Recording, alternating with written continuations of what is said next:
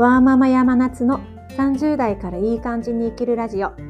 この番組はミドサー会社員ワーママ山夏がキャリア形成や保育園児3人の子育て夫婦関係などについての気づきや学びをお話しする番組です。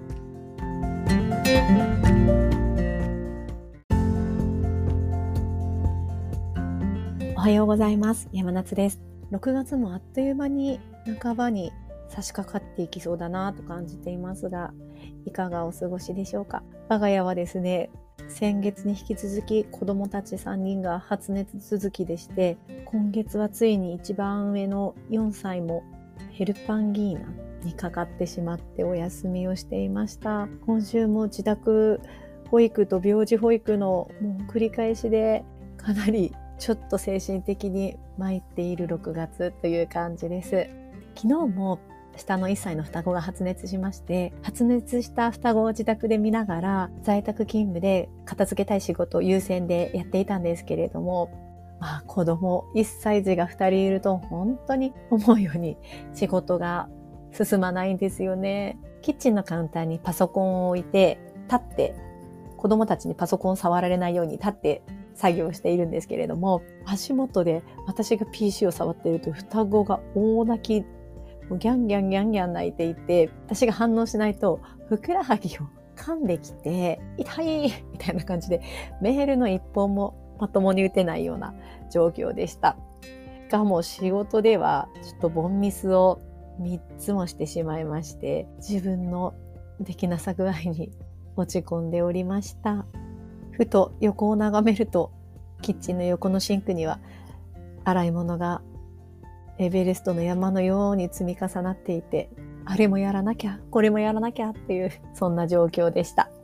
そんな状況だったので、昨日は子供を寝かしつけしながら、今日私何もできてないなという気持ちになっていたんですよね。よくやりたいことが達成できない状況が続いてしまうと自己効力感自分なら昨日の夜たまたま精神科医の樺沢志音さんという方が書かれた「極みアウトプット伝える力で人生が決まる」という本を読んでいたんですがその本にちょっとハッとする一文が書いてありました。読ませていただきます。あなたは悩みや不安に直面した時にどうやって解決しようとするでしょ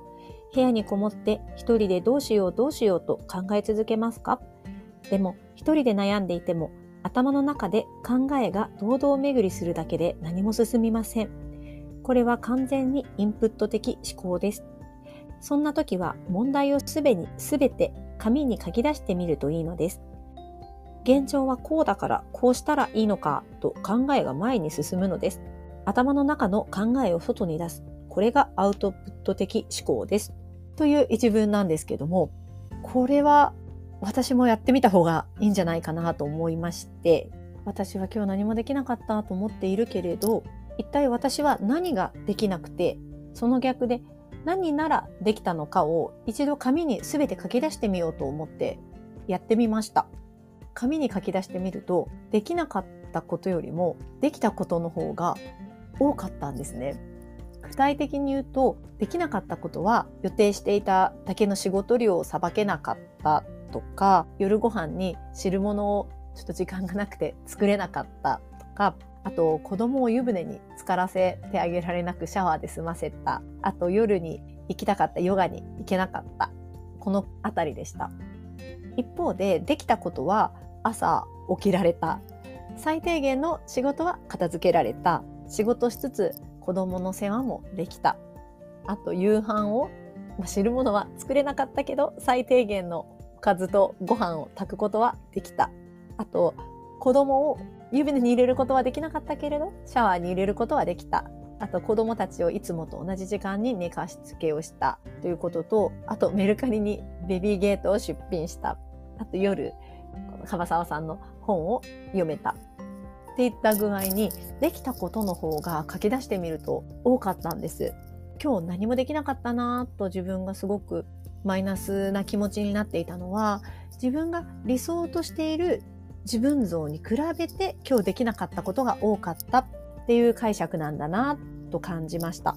理想と現実のギャップにがっかりしている自分がいるのであって決して今日私が何にもできなかったわけでもないしその私ができない人間っていうわけでもないんだなと感じて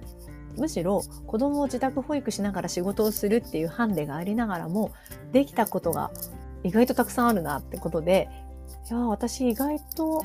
よく頑張ってるなというふうに紙にできたことできなかったことっていう事実を書き出したことで自分ができたことの方に視点を向けることができてすごくポジティブな気持ちに一気に入れ替わることができたなと感じています。もやもやした時は自分の状況や気持ちを紙に書き出すことって本当に効果的なんだなと改めて感じたので今日シェアさせていただきました。よく紙に書くことはあの脳のラスって呼ばれる部位を活性化させるので聞きますし私が昨日読んだ樺沢さんの極めアウトプットという本にも書くことで脳全体が活性化して記憶力や学習能力が高まるよってことが書いてありました。本当に自分の頭の中だけで考えているとどうしてもモヤモヤしてしまって自分のできなかったことミスしたことだったり自分が不安に感じていることばかりに焦点を当ててしまうので